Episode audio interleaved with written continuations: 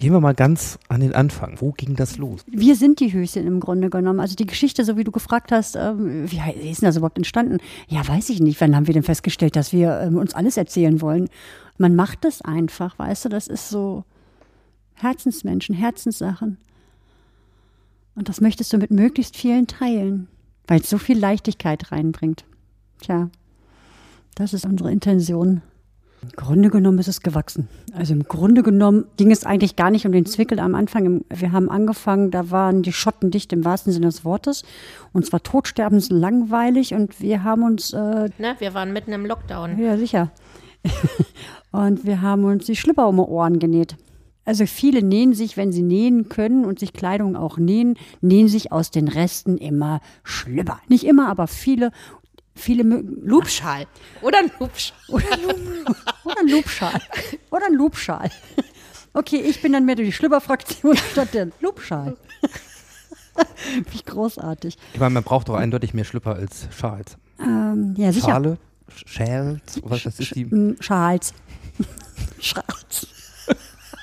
Schulz von Thun. So, und jetzt kommt, ja, jetzt geht's los. Jetzt geht Dopamin, jetzt geht gleich das Feuerwerk los. Charles, Tampon, Camilla, zack, ding, ding, ding, ding, ding. Jetzt muss ich mich wieder runterreden. Also, ich hatte Stoffreste, was ich jetzt mittlerweile verteufel. Es werden keine Reste verwendet für das, was mir am wichtigsten ist, nämlich das ist das zwischen den Beinen, das ist das, was mein Kindern das Leben geschenkt hat. Das wird nicht mit Resten bekleidet, sondern tatsächlich jetzt mit ganzen Stücken. Aber damals waren es halt Reste und das eine war halt ein Zitronenstoff. Ich fand, ich, ich fand den gut, den Zitronenstoff, Schön. und hatte aber nicht genug und habe dann vorne, na gut, dann machst du vorne halt schwarz und hinten machst du Zitrone. Oh, sieht ja langweilig aus. Und dann plottest du halt was drauf, also ausschneiden und draufbügeln und habe dann in silberner Schrift Tequila draufgeplottet. Geil. Schickst du mal Mareike rüber. Guck mal, habe ich gemacht.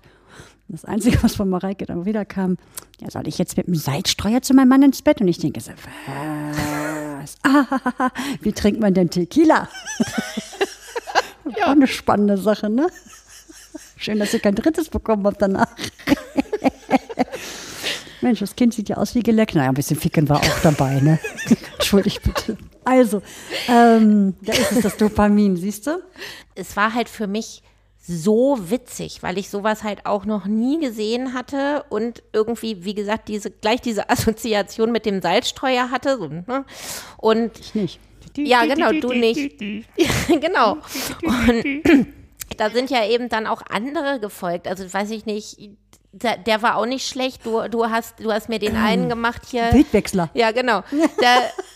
Da, waren Rehe drauf und dann hat sie mir einen Plot drauf gemacht, da stand Wildwechsler drauf. Also, ne, das, ne, jeder, der irgendwie ne, auf dem Land wohnt, weiß, wie häufig die Rehe kreuzen, fand ich total witzig.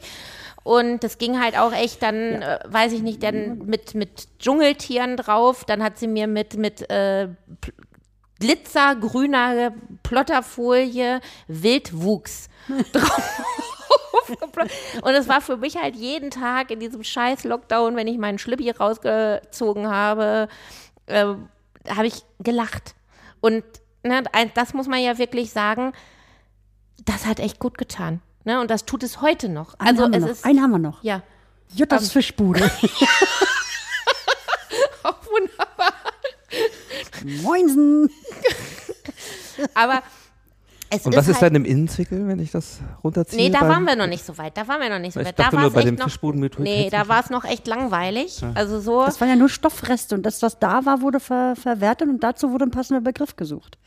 Das war dann nicht andersrum. Jetzt genau, das war, so un, das war so unser Hobby, quasi aus den Stoffresten äh, Namen zu kreieren. Ja, und so fing das an. Und dann haben wir immer mehr genäht und immer mehr genäht und ähm, hin und her geschickt. Und irgendwann quillt halt deine Unterwäscheschublade voller bunter Schlüpfer raus. Und dann dachte ich, ist geil.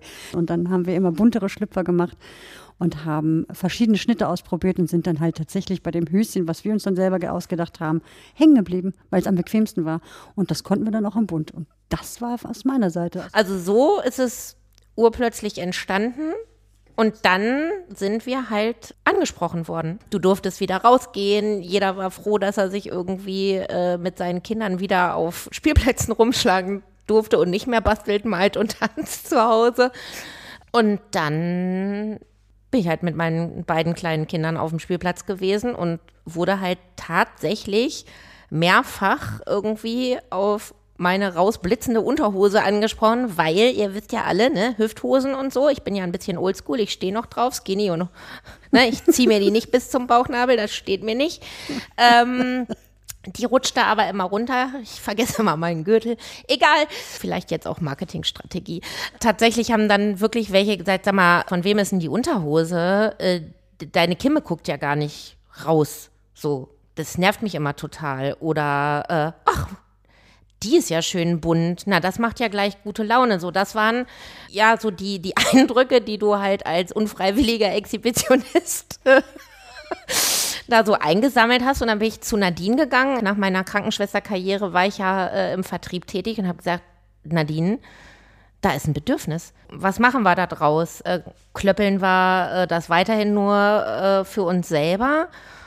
Oder wollen wir diese Idee, diesen, diesen Spaß, den wir daran hatten, dieses, diesen Komfort in die Welt raustragen? Also es war ja eigentlich nur also im Stoffladen war das total einfach. Ja, wie, du nähst ja deine Unterwäsche selber? Ja, sicher nicht meine Unterwäsche selber. Willst du sehen? Zack, Hose auf, zur Unterwäsche gezeigt.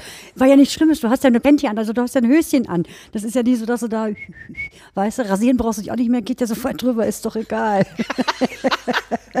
ist doch eh, hallo, Schätzelein. Dieser Zuspruch und diese Begeisterung von anderen Frauen, dass sie die geil finden. Das hat uns eigentlich angespornt, da weiterzugehen tatsächlich. Und dann zu sagen, komm, jetzt machen wir ein richtiges, wollen wir ein richtiges Ding draus machen? Ja, dann machen wir ein richtiges Ding draus. Und weil unser Herzblut da tatsächlich dranhängt, haben wir wirklich einen großen Knopf dran gemacht. Ja, Nadine wollte eigentlich erst so ein bisschen machen und Nur dann habe ich gesagt, nee. nee. Also ich stehe ja nicht auf und mache mir den ganzen Aufwand hier irgendwie um, darf man das jetzt sagen? Ja, Wunsdorf den Arsch zu ver das stimmt, das habe ich gesagt. Ich wollte eigentlich nur Wunsdorf den Arsch vergolden. ich wollte hier nur ganz klein bleiben und dachte so, hier, so Emma Kleinschnitt von nebenan, guck mal, ich habe jetzt schlimmer, willst du haben, stell mich auf den Markt und sagt sie, ich stelle mich doch nicht auf den Markt. Das ist genauso. Komm, wir machen das mal ein bisschen größer. Ja, ja, können wir machen. Ja, think big. Mhm.